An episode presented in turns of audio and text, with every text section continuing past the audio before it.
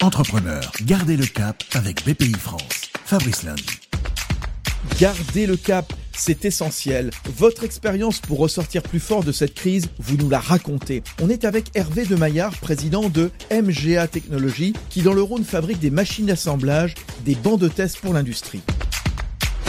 Grâce au fait que j'ai été expatrié euh, quelques années en Chine euh, il y a bien longtemps, on a vu euh, tout de suite la pandémie se développer en Chine et dès le mois de février, en fait, on a organisé toute l'équipe pour se mettre en mode télétravail. Hein. donc, on a équipé toutes les stations, enfin tous les gens qui ont un PC, quoi, pour faire simple, bah, des outils de type Teams et TeamViewer pour puisse travailler de la maison. Donc, ce qui fait qu'en fait, quand les, les, annonces ont été faites de confinement, bah, on était on était opérationnel, on a pu dès le lendemain donc mettre tout le monde en télétravail. C'est donc la preuve qu'il faut savoir anticiper quand une crise arrive. Oui, alors on avait anticipé. Bon, je pense qu'aussi euh, dans, dans, les PME, c'est un peu plus facile parce qu'on est on est plus agile un peu que les, les, les plus grosses structures. Donc, euh, donc on a pu s'organiser pour être opérationnel euh, tout de suite.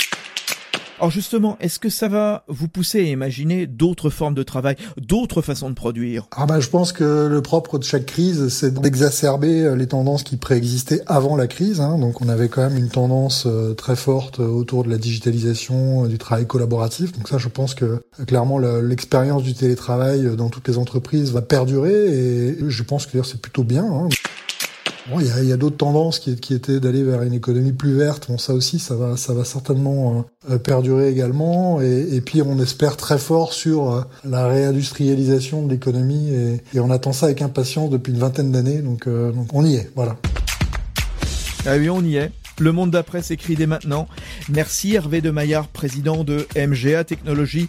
Les leçons à tirer de cette crise, rendez-vous vite pour un autre témoignage. Fabrice Lundi pour garder le cap avec BPI France. Retrouvez d'autres récits et toutes les infos pratiques sur bpifrance.fr et sur les réseaux sociaux de BPI France.